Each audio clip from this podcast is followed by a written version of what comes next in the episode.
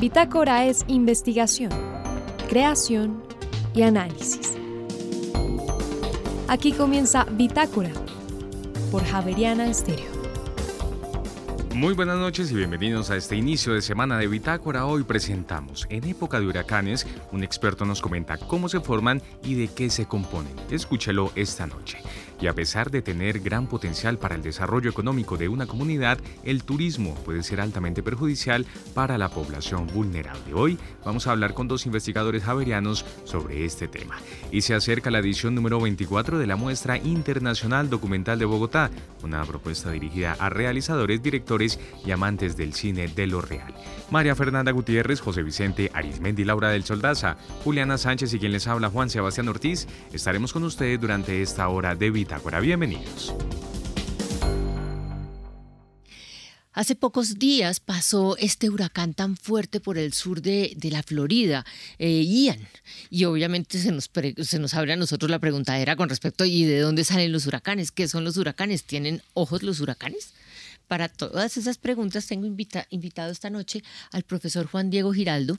Él es ingeniero civil, tiene una maestría y un doctorado en recursos hídricos, pero es en la Facultad de Ingeniería el experto en huracanes. Profesor eh, Juan Diego, bienvenido a Bitácora, ¿cómo le va? Buenas noches, Mafe, muchas gracias por invitarme. Óigame, eh, a los huracanes les ponen nombres eh, niña, niño y les van poniendo, eh, eso es al azar y eso es como para hacerlo, ambientarlo más divertidamente. No, realmente los nombres de, los huracanes ya están predefinidos. ¿Así? ¿Ah, Hay listas para seis años y ya sabemos entonces cuáles vienen después. Cuáles, cuáles van a ser los nombres de las siguientes tormentas que vienen en los próximos seis años. y, y para el año 2028 se van a repetir estos nombres que tenemos en el 2022. Ah, es decir, Ian va a volver. En Ian, va a volver, pero si, si las aseguradoras en los Estados Unidos y la NOAA, que es la agencia de la atmósfera y, el océano de los Estados Unidos, considera que Ian fue eh, notable en sus daños, fue especialmente dañino, entonces a Ian retiran ese nombre de chico de la lista de los seis años y lo reemplazan por otro nombre de chico en, en esa lista. Entonces, no sé, me imagino que Ian lo pueden reemplazar por... Iván. Ignacio, O, Iván. ¿Y por, qué, ¿Y por qué los tienen ya nombrados? ¿Cuál es la razón de eso? Realmente no lo sé, pero, pero el caso es que lo, retiran los nombres justamente para evitar que las aseguradoras se confundan. Y, y, y, por ejemplo, Katrina, ya quedó en la historia como un huracán muy dañino. Y, ya no va a pues, haber más Catrinas. Y ya no vamos a tener más Catrinas, pero Ian puede ser que... Pero Ian también rompió, pues, acabó con Fort Myers y con un montón de islitas de, la Florida, no, dio duro. Fue, fue, fue, fue, muy dañino, muy, muy mm. dañino, a pesar de que no alcanzó la máxima categoría. ¿Qué es? La 5. Hay una escala que se llama la escala de Saffir-Simpson y se clasifican las tormentas tropicales desde que desde que empieza la génesis de las tormentas, desde depresión tropical, pasa a tormenta tropical, y si los vientos se intensifican, empieza a, nombrarse, a decirse que es un huracán de categoría 1, 2, 3, 4 o 5. Ah, es decir, si de 1 no es tormenta tropical, sino ya es huracán. Ya es un huracán, mm. pero se le da nombre a la tormenta se saca de esta lista cuando se convierte en tormenta tropical. Entonces, ahora mismo eh, está en observación una que está pasando muy cerca de las costas de Venezuela y esas tormentas son las que afectan al territorio colombiano, no solo a San Andrés y Providencia, sino también a pues, las marejadas que se producen en, en la costa caribe de Colombia y pues que no son del todo malas, porque cuando pasa un huracán muy cerca de las costas de Colombia, pues la Sierra Nevada se ve alimentada otra vez de nieve. Ay, mire usted, ah, bueno. Óigame, ¿por qué se forma un huracán? Entonces, eh, la génesis de los huracanes se va muy lejos en, en, los océanos. Particularmente las tormentas que afectan a Colombia son las que vienen desde el Océano Atlántico y tienen su génesis muy cerca de, de las costas africanas. Entonces, eh, pues para hacer el, cuento corto es, hay unas corrientes de chorro que a mí me gustaría que los oyentes las imaginaran como, como los ríos en las llanuras. Los ríos en las llanuras no van derecho, sino que tienden a formar. Hacen heces. heces a- hacen heces, sí. que, que nosotros, eh, los que nos dedicamos a las aguas, decimos que son meandros. y, el- y y lo mismo pasa en la atmósfera. Las corrientes de chorro no van derechito, tienen una dirección preferente, pero forman meandros debido a algo que se llama la fuerza de Coriolis. Estos meandros hacen que se produzcan zonas de alta y de baja presión. Las zonas de baja presión son las que acumulan los vientos. Entonces, claro, cuando los vientos van hacia la zona de baja presión y están vagando por encima de un océano cálido, como es el océano Atlántico, después del verano del hemisferio norte, entonces van recogiendo humedad. ¿Qué sucede con esa humedad? Se recoge en esa zona de baja presión, la única salida que tiene es ir hacia arriba en la atmósfera, cuando sube el agua se condensa, hay lluvia y la lluvia calienta esa zona de baja presión. ¿Qué sucede con ese calentamiento? Se sostiene la baja presión. Es más, si hay, si, si, si, si- estamos hablando de bajas presiones de mil, eh, de, de mil pascales, puede bajar a 990. Y entre más baja esa presión, pues más fuertes se hacen los vientos. Y, y ahí es cuando empezamos a hablar de, ah, listo, la depresión se convierte en tormenta o eventualmente se va a convertir en un huracán. Entonces, en su recorrido de la depresión, desde allá lejos, en mitad del Atlántico, hacia las costas suramericanas del norte de Suramérica, pues pasa por, por un mar que es tremendamente caliente, que es el mar Caribe Y se va fortaleciendo. Y, y se va fortaleciendo. y por eso los huracanes del Caribe son tan potentes, aunque no son los más potentes del, del planeta. Habla- Los tifones, que son los huracanes del Océano Pacífico, son mucho más fuertes porque el Océano Pacífico es más caliente en esa zona del Asia, allá pegada de, del Asia y la Oceanía.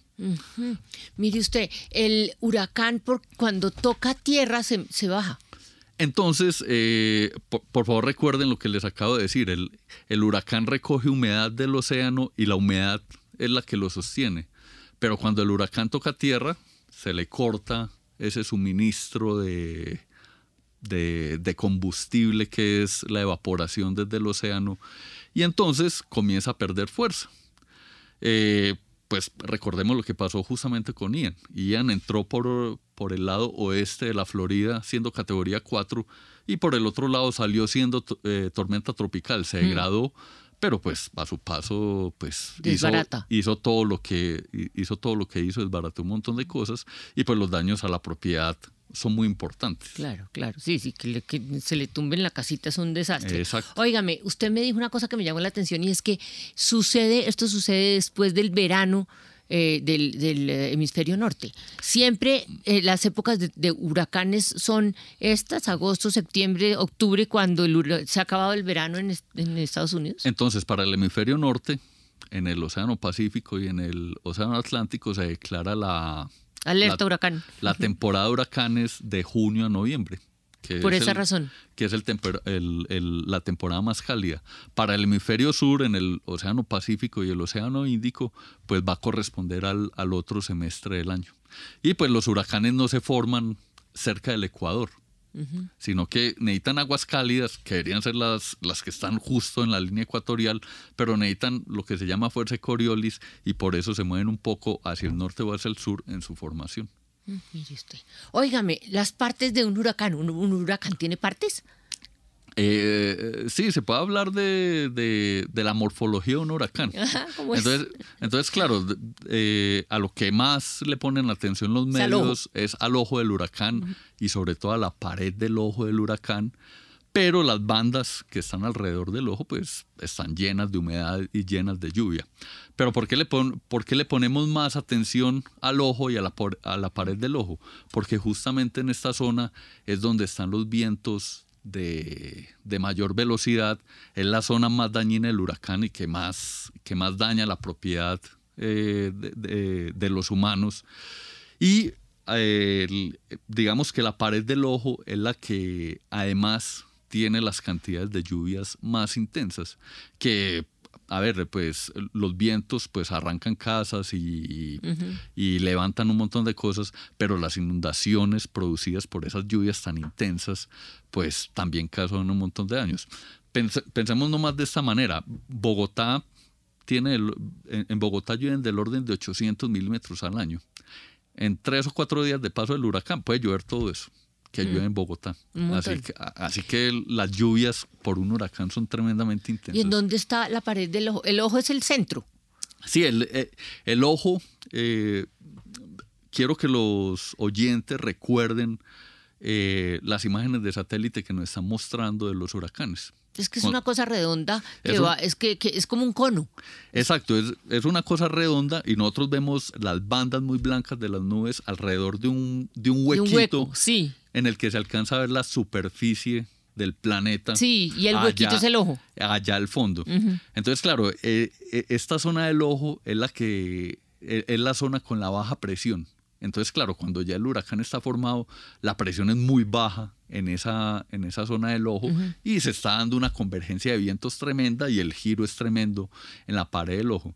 Entonces, claro, ¿qué va a ver una persona que le toca experimentar estar en el ojo eh, en el, El ojo, eh, en el ojo de un huracán, pues va a experimentar pues la violencia tremenda de la pared del ojo cuando pasa por, por, por primera vez eh, por, su, por el sitio en el que está. Luego va a experimentar algo que yo llamo una calma chicha, porque el ojo es relativamente despejado, eh, hay pocas lluvias, el calor es sofocante en, dentro del ojo del huracán, pero ojo, que el huracán se está moviendo y ya viene la otra parte Es decir, del, se va a encontrar la otra pared. Exacto, la otra pared, la, la- la otra pared del ojo que, que, que- que lo delimita y pues las, las zonas que están que por las que pasa el ojo pues sufren un montón, que fue lo que pasó con Iota y la isla de Providencia en el año 2020, ya, ya, ya casi dos años de... ¿Qué pasó? Pues la isla de Providencia se metió en el ojo del huracán y salió. Exacto. Es decir, entrar desbastó, en la mitad se quedó quieto y después cuando salió volvió a desbastar. Re- Realmente no fue que Providencia se metiera ahí, fue que el ojo pasó por, por Providencia. Sí. Entonces, claro, entonces los, los vientos más devastadores son los de la pared del ojo del huracán y Iota pasó siendo categoría 5 por sobre las islas. Es decir, fue, durísimo. Fue, fue una cosa muy violenta para, para nuestro país y para unas islas que... Mm. No, pues que las casas son pues hechas ahí en palitos. Exacto, que, que- que no estaba preparada para, para soportar la potencia de, de un fenómeno de esos. Hombre, pero, pero no podemos decir que, que eso no haya pasado antes en San Andrés. Yo después de, de Iota me puse a hacer unos numeritos y los numeritos decían que cada siete años pasa un huracán Ay, de pero diferente no categoría por, por San Andrés. Sí, ¿y por qué? ¿Por qué esa con esa frecuencia tan regular? No, no, no. A, a ver, en promedio. Ojo que en promedio. Es decir, no, no, no hay una razón, no es que sea siete años al año siete Eh, ya. eh, exacto, eso es Ya. Eh, eh, eso es como lanzar los dados. ¿Cada cuánto vas a sacar seis? Hombre, sé. puede ser que salga seis y salga cada- seis. sí, sí. Pero en promedio cada seis lanzamientos vas a sacar una. seis. Un ¿Cierto? no, sí, sí, Eh, sí, eh, eso es como lanzar los dados. Sí. Pero el caso es que me puse a revisar esos registros Y sí hay más. y, y el caso es que en promedio cada siete años pasa un huracán cerca de San Andrés con, con diferentes consecuencias. Hay unos que son Fuertes. más fuertes que otros y son más dañinos que, que Mire, otros. estaban, los periodistas estaban encantados eh, eh, hablando en el radio y todos querían montarse en el avión que se iba para el ojo del huracán. Y eh, la pregunta obviamente es qué tan peligroso subirse en un avión en donde aguante tanto, tanta agua y después tantas mm, eh, eh, eh, vientos cruzados. ¿Eso no es peligroso subirse uno ahí? Pues eh, esos aviones eh, los, los envía la NOAA justamente al, al ojo del huracán ¿Para qué? para medir, para medir, porque digamos que los, los huracanes son eventos tremendamente raros dentro del dentro de la climatología. ¿Sí? No son eventos raros, son eventos espurios que son difíciles de modelar con los modelos climáticos que, te- que- que tenemos. Tengo que corregir la palabra. No son raros, sino son espurios y son difíciles de modelar. Entonces lo que hace este avión de la NOAA es recoger datos para mejorar las modelaciones que se hacen. Evidentemente es peligroso eh, subirse en este avión, pero lo que yo creo que hace, porque no creo que se meta por entre las nubes, es subir mucho en la atmósfera Y pasar por encima. y pasar por encima del huracán para, para entrar al ojo del huracán y de la misma manera vuelve a salir. Ah, él no atraviesa el huracán eh, No, no, no, eh, porque, porque eso, longitudinalmente. eh, eso no lo soportaría ningún avión. Ah, eso no lo porque sí, soportaría sí, ningún sí. avión porque, Ya. Porque los vientos son, son tremendamente veloces y, golpearían las, las, alas del avión y lo desestabilizarían. puedo creer. Y, y, no es solo eso, sino que las tormentas eléctricas también son peligrosas para el avión, entonces no, no, no, no creo que el avión vuele bajito. Contaban que había, que en algún, en algún momento de la historia uno de estos aviones eh, había entrado con 10 personas o había pasado, no sé, y se había desaparecido. Es decir, que después no había aparecido nadie, los 10 se habían perdido, el avión se había perdido, como si el huracán lo hubiera desbaratado. Pues es posible. Es posible que eso pase, pero no, no tengo información sobre eso que me está diciendo María No, yo ya eso era una noticia en el radio de unos periodistas que querían entrar en el ojo del huracán, pero le genera a uno muchas preguntas. Y una de las que me generó es, ¿todo esto de los cambios climáticos eh, afecta, genera más huracanes? Eh, hace poco estaba leyendo una noticia sobre eso y digamos que el consenso científico es que hay una velocidad límite para, para los huracanes. Eh, los huracanes de categoría 5 llegan hasta los 280, 300 kilómetros por hora y parece que esa es la velocidad límite para los huracanes. Así que difícilmente vamos a tener huracanes más fuertes que eso.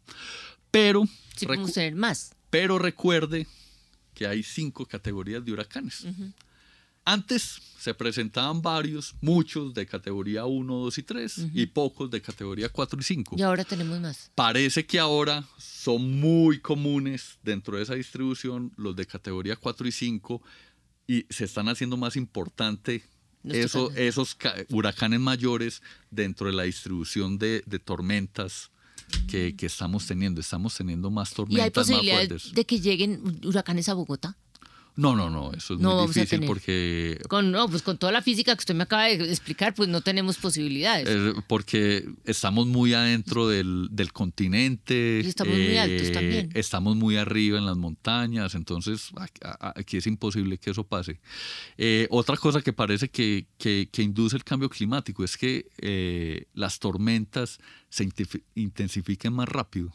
Entonces, claro, que pasen de, de ser tormenta tropical a, huracán de categoría 2 o 3 en muy corto tiempo. Y antes, digamos que tomaba un poquito más, más tiempo y, y daba más tiempo de emitir las alertas, que es algo tremendamente importante. Claro, avise para que yo salga corriendo. exacto, decirle a la gente, ojo, va a pasar. Viene, un huracán. Pero ahora lo hacen bien, ahora lo hacen bien, avisan con mucha anticipación. Sí, porque eh, afortunadamente digamos que los sistemas de observación de la Tierra, los satélites y, y todos esos modelos pues nos dan certezas sobre la trayectoria de los huracanes y nos dan un abanico de posibilidades de, de, de, donde puede pasar. Y en general, le pegan bastante bien a, a, lo que en realidad sucede. Sí, así es. Profesor Juan Diego Giraldo de la Facultad de Ingeniería, Departamento de Ingeniería Civil. Es usted muy, muy amable. Esta eh, pequeña dosis de huracanes eh, nos ayuda a entender todo este proceso que siempre es muy devastador y es pues muy grave y ojalá que no, el, que viene, ahorita a Venezuela para acá no nos entre muy duro. Pues esperemos, hay que seguirlo monitoreando y, esperemos que, cada vez estemos mejores, mejor preparados, Para, para, afrontarlo. El conocimiento del territorio es importante y pues además de que llueve mucho y hay eh, derrumbes aquí en Colombia, pues ya le tenemos que tener, eh, incluir este el cuento de los huracanes y todo lo que producen en la costa caribe para nuestro país. Muchas gracias por la invitación, María Fernanda. Y ahora en Bitácora, una muestra de la música sin fronteras de Javerian Estéreo. País Sudáfrica. Intérprete Johnny Clegg and Sabuka. Canción Human Rainbow. Ya regresamos.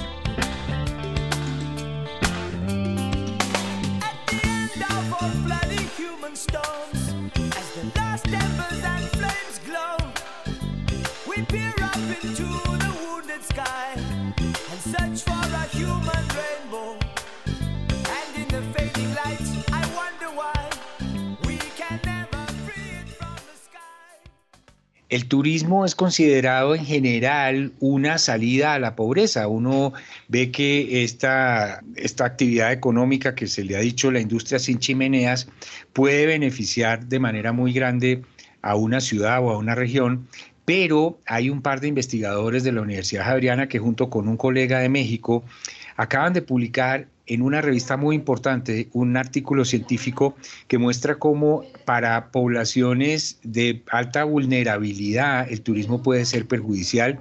Profesor Humberto Rojas Pinilla, buenas noches, bienvenido a Bitácora. Buenas noches, muchas gracias por la invitación. Profesor, ustedes revisaron cuántos, 81 casos en, en, revistas de, caso, de, de, casos en los que el turismo era perjudicial o no, o no necesariamente ese era el filtro. ¿Cuál era el filtro? Eh, la idea era, se tomaron 80, primero se hizo una búsqueda en las bases de datos y en esa búsqueda se buscaron artículos que eh, reportaran sobre transformaciones en los territorios rurales y sobre las poblaciones rurales. Transformaciones tanto positivas como negativas. O sea, no necesariamente estábamos buscando, digamos, solamente lo malo. No, lo que se trataba era de mirar, digamos, la pregunta era, ¿cómo, qué, potencialidad tiene? Pues eso es una, algo que, que, nos lleva mucho tiempo, que llevamos mucho tiempo preguntándonos. Y es, bueno, ¿qué tal es el turismo? ¿Qué tan bueno es el turismo? ¿El turismo sirve para luchar contra la pobreza? ¿El turismo eh, ofrece oportunidades económicas, sociales? Eh, mejora el capital natural, mejora, por ejemplo, la conservación, mejora la participación, en la gestión pública, mejora la pertenencia, eh, bueno, o qué pasa con el turismo, o el turismo pues también puede tener. Entonces la, la respuesta en principio era sí y no. O sea, el turismo puede ser tan bueno o puede ser malo, y uno de los elementos centrales es el contexto. Es que realmente es diferente si tú pones en marcha una iniciativa de turismo en un lugar deprimido, con pobreza, donde no hay capital social, donde no hay Estado, donde no hay instituciones, donde no hay oportunidades de empleo, donde hay poca educación, hay pocas capacidades. Eh, si tú pones un proyecto, una iniciativa en este contexto, pues es muy posible que los resultados no sean tan favorables. Claro. Una, perdón, lo interrumpo. Mm, eh, acompaña en esta investigación la estudiante de doctorado Zulma Bianchá, em, que también está con nosotros en Bitácora. Zulma, ustedes estudiaron estos 81 artículos sobre el impacto del turismo, pero exclusivamente en Latinoamérica, no se fueron para otros continentes, ¿no es así? Sí, señor, buenas noches. Gracias por la invitación. Exacto, revisamos esos casos solamente en Latinoamérica, teníamos intención, ya habíamos hecho otro estudio eh, para ver todo el mundo, pero este segundo quisimos profundizar en Latinoamérica y particularmente en unos casos que, que los muestra el artículo, ¿no? El caso eh, en México de la Riviera Maya y el caso en Colombia de Cartagena. Exacto. Estamos hablando de un artículo publicado en una revista importante, indexada, científica, que se llama Debates en Sociología, eh, y el artículo se llama Turismo y Vulnerabilidad Social, reflexiones para algunos casos latinoamericanos. Profesor Humberto Rojas, el trabajo de campo en este caso hubiera sido muy dispendioso, entonces, ¿cómo se acercaron ustedes, por ejemplo, a analizar el impacto del turismo en Cartagena?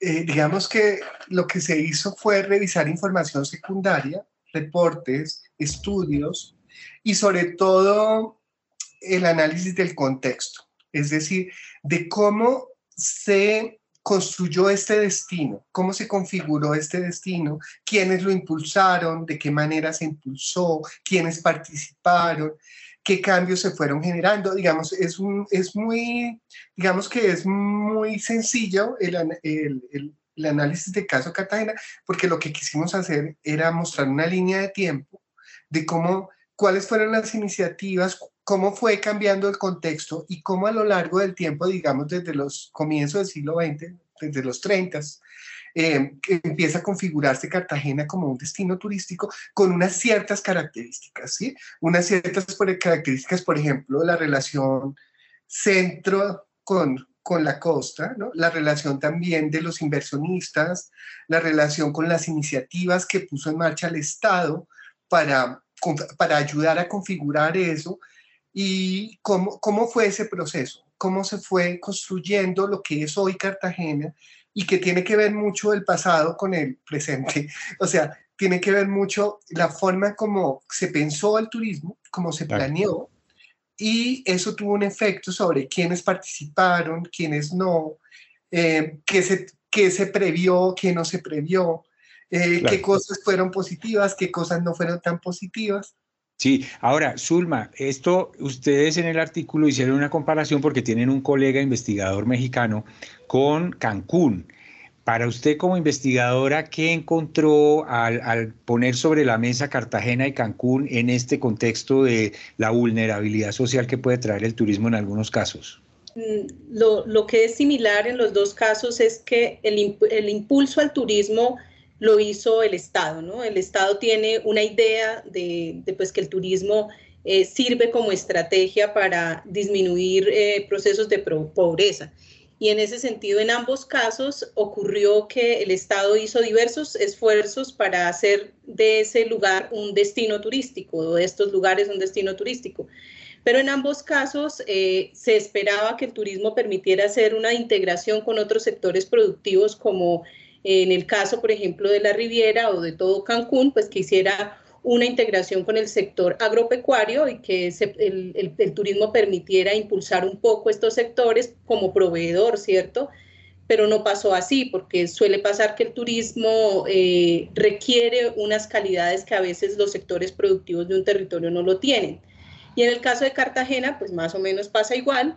Eh, se esperaba que el turismo pues, permitiera impulsar otros sectores como el de la pesca, por ejemplo, y también el sector agropecuario a su alrededor, pero tampoco ocurrió porque termina volviéndose un enclave, ¿no? Y en ambos casos, pues son un enclave. Eh, Cancún es el, el, lugar más desarrollado en turismo, así como Cartagena, pero es solamente una parte de Cancún y una parte de Cartagena. Alrededor de Cancún, pues hay un montón de pobreza, toda la gente que trabaja en el sector del turismo, pero eh, es un sector mal pago, es un sector que no, eh, no permite fácilmente que las personas asciendan en empleo, sino que se quedan con empleos precarios y en ambos casos pasa igual. Y en ambos casos también es impresionante cómo se cambia el uso del suelo. Y ese cambio de uso del suelo, pues definitivamente modifica un suelo que es eh, urbano, se vuelve comercial, o un suelo que es rural, se vuelve suburbano, se vuelve urbano y en eso también cuando cambias el sentido o cuando cambias el uso del suelo, pues hay una, una plusvalía que aprovechan las inmobiliarias y que pasó en ambos casos. La inmobiliaria se aprovecha de esa plusvalía, saca a las personas de su lugar eh, y, y al sacarlas de su lugar, estas personas se desplazan porque no pueden mantener el costo de un lugar turístico. Todos los lugares turísticos son muy costosos en términos de, de, del costo de vida. Y en el caso eh, de Cancún, pues es un lugar más diseñado, ¿no? Que en Cartagena. Cartagena eh, históricamente ya existía. Cancún es un, un, lugar diseñado para el turismo. Se pensó desde el principio para el turismo. Cartagena no es tan así. Cartagena era, estaba más pensado para ser puerto desde antes, ¿no? Históricamente fue un puerto. Eh, Cancún no era puerto. Cancún vino a reemplazar lo que, lo que pasaba con Cuba, pues Cuba empezó a ser difícil el ingreso de los turistas de, la zona norte de América. Entonces, eh, eh, eh, Cancún vino a reemplazar ese Cuba al que era difícil entrar y pues fue diseñado para eso, pero luego se generó un enclave muy difícil y luego eso se fue extendiendo hacia toda la Riviera, ¿no? Porque no solamente se quedó en Cancún, toda la Riviera Maya hasta el sur, casi hasta Belice, pues es, es un lugar que, que va desplazando personas porque les es muy difícil mantener el costo de, estar allí. Así es. Profesor Rojas, eh, eh, le confieso que me pongo un poco triste pensar, es decir, el turismo en realidad sí tiene un potencial, pero es muy interesante que ustedes hayan hecho esta investigación que de alguna manera es como contraintuitiva y decir, ojo, no hay una fórmula infalible, hay que tener cuidado porque si no puede perjudicar a la población más vulnerable. ¿Es así? Claro que sí, lo que pasa es que todo depende de las condiciones de partida, ¿sí? O sea, si yo tengo, como, como te contaba, si yo tengo una población con un ingreso medio alto, empoderada, que conoce sus derechos, que tiene una formación, tiene un capital humano, tiene redes, tiene un capital social, eh, tiene participación. Por decirte algo, eh, uno puede ver esto, la diferencia entre San Gil y Barichara. O sea, la gente en Barichara es una gente que tiene un nivel social, un nivel económico, unas capacidades, una visión muy clara del tipo de turismo que quieren, de lo que quieren proteger, de cuál es su atractivo. La gente de San Gil no. La gente de San Gil piensa en el negocio del turismo como una fuente de ingresos. ¿sí? Entonces, ¿qué pasa? Y cuando uno va a San Gil y va a Barichara, pues las diferencias son obvias, ¿cierto? Ahora, si yo pongo en marcha un proyecto de turismo con una comunidad fuerte, empoderada, que tiene medios, que sabe cómo aprovechar, y lo pongo en marcha en una población que, históricamente ha sido eh, vulnerable, que ha sido, eh, que por ejemplo Cartagena, pues Cartagena, como te digo, fue un centro de tráfico de personas fue un centro de segregación social, de segregación racial, donde la gente afro pues estuvo marginada de todo, bajo una idea de, de, blancura, ¿no? Entonces, bueno, entonces eso quiere decir que un porcentaje grande de la población de Cartagena realmente siempre ha sido muy vulnerable, siempre ha sido muy pobre. Y eso hace que tengan muy pocas herramientas y capacidades para enfrentar un monstruo de dos cabezas como es el turismo porque es que el problema... De mil cabezas, eso no tiene solo el problema Es que eh, el, turismo es, es, un motor que una vez tú lo prendes no lo puedes apagar. Entonces es como un ciclón, entonces llega y si la gente no está preparada desde todos los aspectos, si yo no tengo una planeación, una gestión pública buena, una buena cobertura de servicios, si no tengo instrumentos de comando y control para que la gente obedezca las normas, las normas urbanísticas, las normas legales sobre el empleo. Si yo no tengo todo eso, primero necesito un Estado fuerte, necesito una planeación fuerte, necesito capacidad de seguimiento, de evaluación de los impactos que están surgiendo. Digamos eso desde la capacidad institucional. Entonces, si la capacidad institucional ya de por sí es débil, pues eso, eso va a jugar en contra de este territorio. Ahora, si la población tiene eh, es pobre en muchas, eh, la pobreza es un, es, es un, concepto multidimensional. Entonces, si tú eres pobre, puede ser que seas pobre porque no puedes participar, porque no puedes integrar, articularte bien al mercado de trabajo, porque no tienes una formación, porque no tienes unas habilidades, porque no tienes activos, no tienes ahorros, no tienes tierra, no tienes vivienda con servicios. Entonces, claro, si tú te vas a, en ese contexto, pues yo, que, a mí, ¿qué, ¿qué me sucede? Y es lo que le pasa a la mayoría de los campesinos en Colombia, que ven pasar los turistas, ¿sí? Que viene un turista, le compra su tierra, o viene un extranjero que sí tiene la visión, que tiene las habilidades y la capacidad de decir, oiga, este sitio es un paraíso, ¿sí? La persona como ha vivido siempre en el paraíso, entonces ella dice, ah, que le ofrezco 500 millones de pesos por su casa. Listo, uy, no, eso es un montón de plata. Y la gente vende y después termina cuidando esa casa para alguien, porque realmente va a la ciudad, se gasta la plata, se da cuenta que en la ciudad tiene que pagar servicios, administración, que tiene que pagar transporte, que ya no es como estar en su casa, en su finca, que sale y pesca, que cultiva el plátano y la yuca en la esquina, el cerdo, la gallina. No, sino que en la ciudad todo tiene que pagar. Y ahí la plata se le acaba. Y entonces, ¿qué pasa? Esta persona se vuelve a su lugar de origen a decirle al que le vendió, oiga, contráteme de cuidandero de, de la casa. Y eso es muy común. Eso es son, común. Son historias muy tristes. No, no, primero no ha valorado bien todo lo que tiene. ¿sí? No sabe el tesoro. Yo acabo de volver de Chocó y le digo a la gente, la gente en Chocó se dice, nosotros somos pobres. Y yo les digo, no, ustedes son riquísimos, ustedes tienen este océano, tienen este bosque, tienen todos estos ríos, tienen toda esta pesca, tienen toda esta fauna, tienen toda esta flora ustedes no son pobres. Pero claro, frente a esa visión de pobreza económica, llega una persona de fuera y les dice, le doy 200 millones, le doy 500 millones por su casa, y esa persona la vende y se va. Así es. Y ahí perdió sus medios de vida y ya después se da cuenta que tenía el paraíso y lo perdió. Es verdad. El profesor Humberto Rojas eh, es em, profesor de la Universidad Javeriana en la Facultad de Estudios Ambientales y Rurales. Eh, Zulma Bianchada está haciendo un doctorado y él es su tutor doctoral. Ambos se ve que se entusiasman con esto y creo que podríamos estar aquí hablando horas. Por lo pronto, les agradezco mucho habernos acompañado en Bitácora y habernos eh, ayudado a entender la complejidad del turismo como una actividad potencialmente muy beneficiosa, pero también muy riesgosa. Muchas gracias y bienvenido siempre. Muchas gracias y bueno, ojalá que a, futuro pues Suma pueda mostrar el trabajo fantástico que está haciendo en Boyacá. Aquí la esperaremos, Zulma. Gracias, muchas gracias. Gracias por la invitación. En Javeriana Stereo, el trino del día.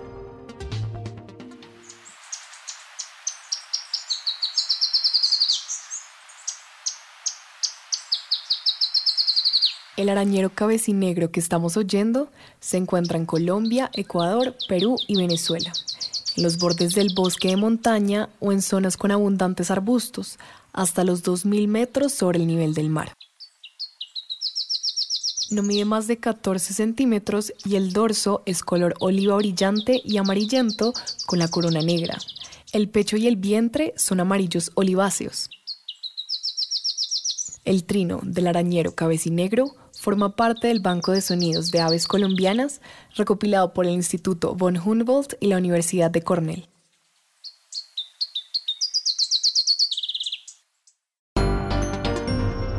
En Javeriana Stereo, la historia de una palabra. ¿De dónde viene la palabra entusiasmo? En lengua griega, entusiasmos quería decir literalmente inspiración o posesión divina. El entusiasmo era en sus orígenes un sentimiento inspirado por un dios, un arrebato del entendimiento vinculado tradicionalmente a la profecía, el misticismo y la poesía. Con el tiempo, la palabra tomó el significado menos espiritual de exaltación del ánimo originada por un vivo interés en algo o alguien. Bitácora es investigación, creación y análisis. Bitácora de lunes a jueves de 8 a 9 de la noche por Javeriana Stereo.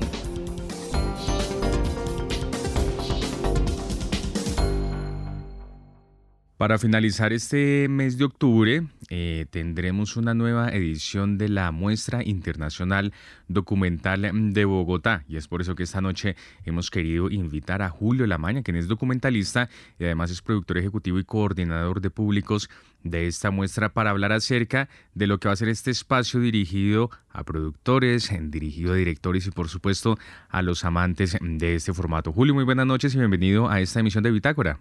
Hola, muy buenas noches. ¿Cómo estás, Sebastián? Muy bien, Julio, muchas gracias. Eh, para iniciar una pregunta, se habla del documental, Julio, como el cine de lo real. ¿Por qué? Bueno, digamos que el, documental trabaja con esa materia prima que podemos llamar la realidad, ¿no? si, si, lo comparamos precisamente con la ficción, donde todo es un elemento que aparece desde la invención del cerebro humano, ¿no? Mientras que el documental efectivamente trabaja con esa, con esa materia prima de lo, de lo real. Fíjate que este año que el el lema es emoción de lo real, lo que hemos querido es justamente un poco disociar esa idea, falsa idea que podemos tener sobre que el documental nos ofrece una representación eh, fría de la realidad o objetiva de la realidad, cuando por el contrario, todo eso pasa por el filtro de la mirada de las personas que hacen los documentales. Y por eso es que los documentales, tal como nosotros los defendemos, transmiten emoción, transmiten... Eh, la emoción de lo real, ¿no? que es como hemos querido dar el lema a esta 24 Pero todo esto con base en la intención y con todo lo que quiere mostrar eh, quien produce el documental, ¿verdad?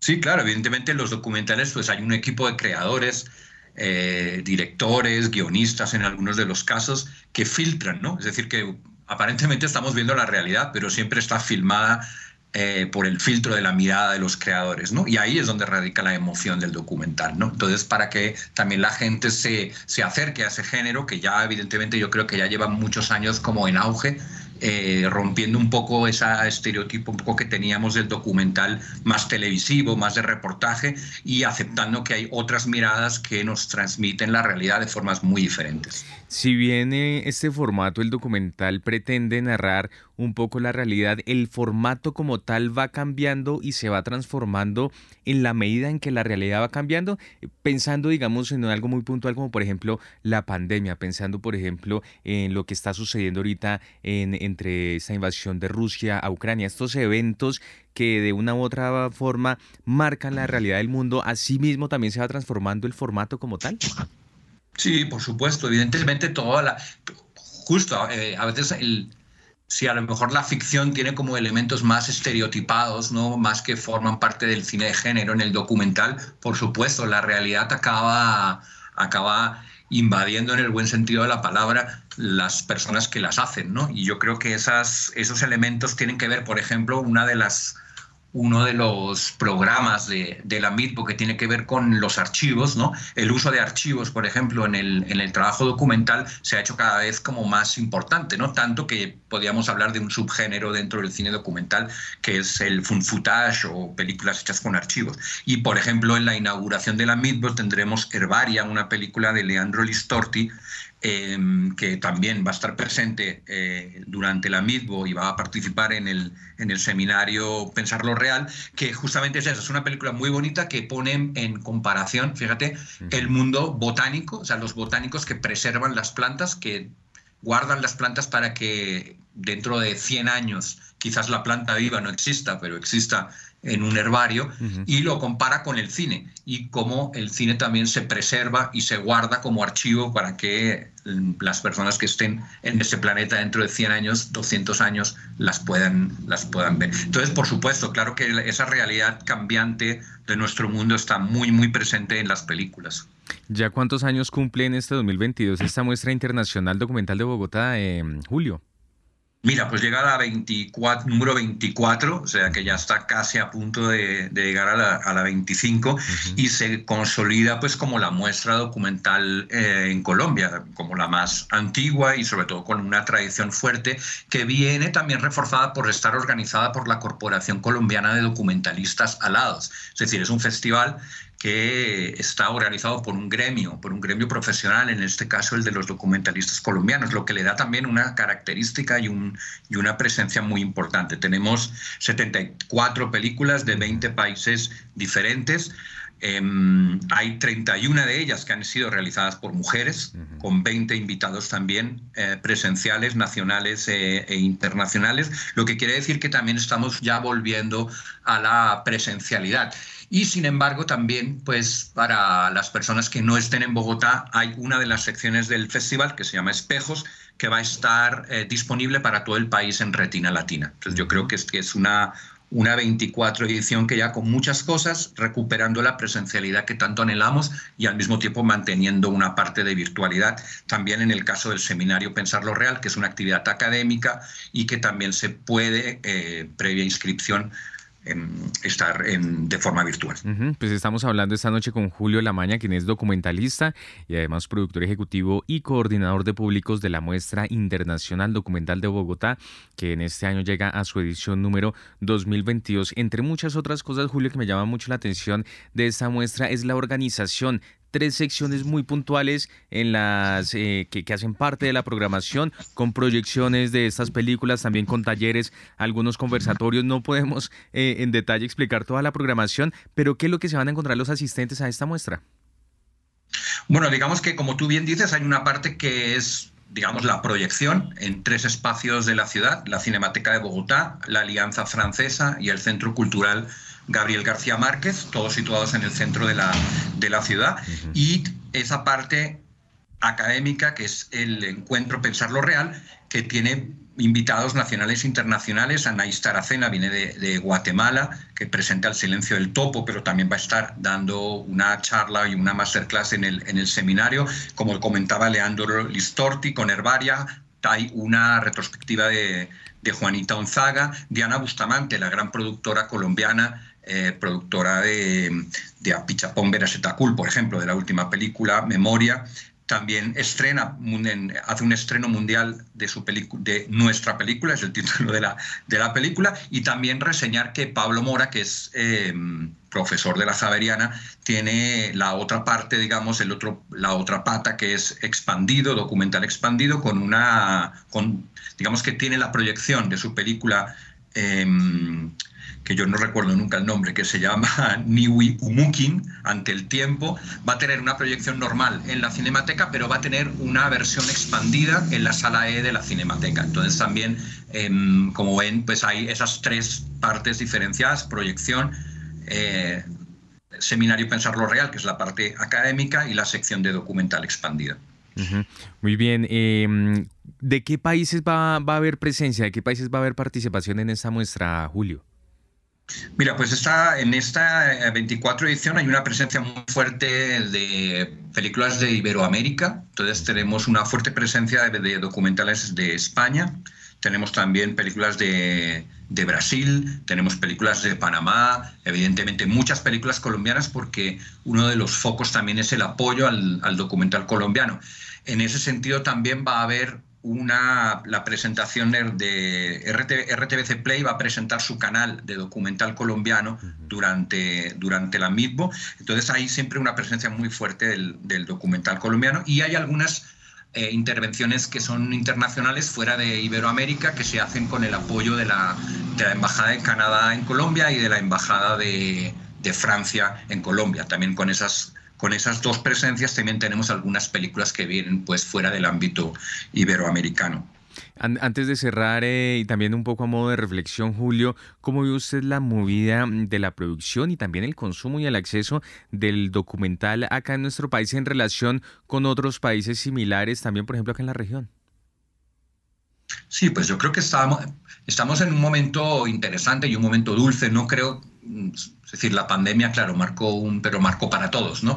Sin embargo, yo creo que ya se viene viviendo un auge del documental, también apoyado un poco por las políticas eh, públicas que han tenido que ver con las a nivel legislativo y el apoyo que, por ejemplo, pues el FDC da a las, a las películas documentales. Entonces, yo creo que digamos que en, el ámbito regional yo lo veo, lo veo bien, ¿no? Y en el ámbito colombiano, pues también se estrenan muchas películas, eh, muchos documentales en, en, salas cada vez más, ¿no? Lo podemos ver también en la, viendo sobre todo, pues la, por ejemplo, la programación de la, de la Cinemateca de Bogotá, que es nuestra, nuestra sala principal, donde cada mes uno puede tener cuatro o cinco documentales que muchas veces son de estreno. Entonces yo creo que en ese sentido es hay una, yo lo veo con, con una muy buena perspectiva y sobre todo porque el público cada vez más va entrando en este formato. Por ejemplo, te quiero señalar que en una de las secciones especiales del, de la MITBO, que también es una novedad, vamos a tener dos matinales, sábados y domingos, con los colectivos audiovisuales CREA y DARTES.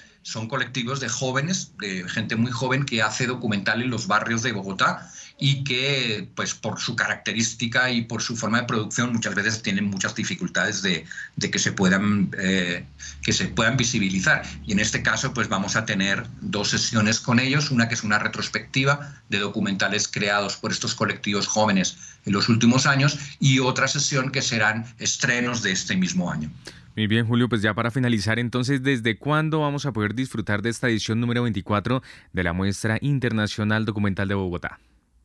Pues mira, desde el día 25, el, día, el martes 25, que inauguramos con la película argentina Herbaria, toda esa semana vamos a tener actividades hasta el día 30, que vamos a clausurar con un estreno mundial, una película producción de la Comisión de la Verdad, que se llama Después del Fuego, en el que vamos a tener invitados muy especiales em, para, esa, para esa sesión. Entonces, toda esa semana, ojalá se la puedan guardar para disfrutar del documental. Pues allí estaremos Julio Lamaña, documentalista y productor ejecutivo, además coordinador de públicos de la Muestra Internacional Documental de Bogotá, que llega en este año a su edición número 24. Gracias por haber estado con nosotros en esta emisión de Bitácora y una feliz noche, Julio. Muchas gracias a Bitácora. Y antes de finalizar esta emisión de Bitácora, les tenemos tres recomendaciones culturales para que ustedes se programen con nosotros durante la jornada de mañana. Iniciamos esta agenda cultural a las 3 de la tarde en la Biblioteca Pública Gabriel García Márquez, en donde se llevará a cabo el conversatorio Navegantes entre canoas y bogas. Este es un espacio en el que, entre otras cosas, se va a discutir la diversidad de las comunidades negras e indígenas que han construido sus canoas y luego se realizará un reto STEM en el que se fabricará una canoa que resista un viaje por un río torrentoso. Además, durante este mes se vivirán algunas experiencias de ciencias y tecnología para reconocer la interculturalidad del país. Recuerde mañana a las 3 de la tarde en la Biblioteca Pública Gabriel García Márquez. Y sobre las 5 y 30 de la tarde en la Casa Gómez Campuzano se realizará el Club de Literatura de la Sociedad del Cansancio de Byung Chul Han un espacio para analizar la sociedad del siglo XXI. Este texto presenta al hombre como un ser egocéntrico, agotado, cansado y absorbido por él mismo y por la sociedad. Byung-Chul Han es profesor de filosofía de origen surcoreano de la Universidad de las Artes de Berlín y uno de los pensadores más notorios del siglo XXI. Recuerde, a las 5 y 30 de la tarde en la Casa Gómez Campuzano. Y finalmente se llevará a cabo el cine concierto Sumurum, una noche en Arabia. En el marco del Bogotá International Film Festival se presentará una nueva edición de Cine Conciertos, un evento dedicado a los amantes del séptimo arte en el que se podrá disfrutar del mejor cine silente.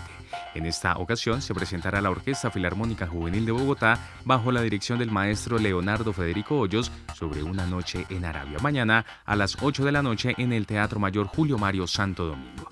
Y así llegamos al final de esta emisión de Bitácora. ustedes muchas gracias por haber estado con nosotros. Los invitamos a que continúen en Javerian Estéreo. En segundos llega un nuevo capítulo de la serie radial 50 vidas. Que tengan todos ustedes una feliz noche de lunes.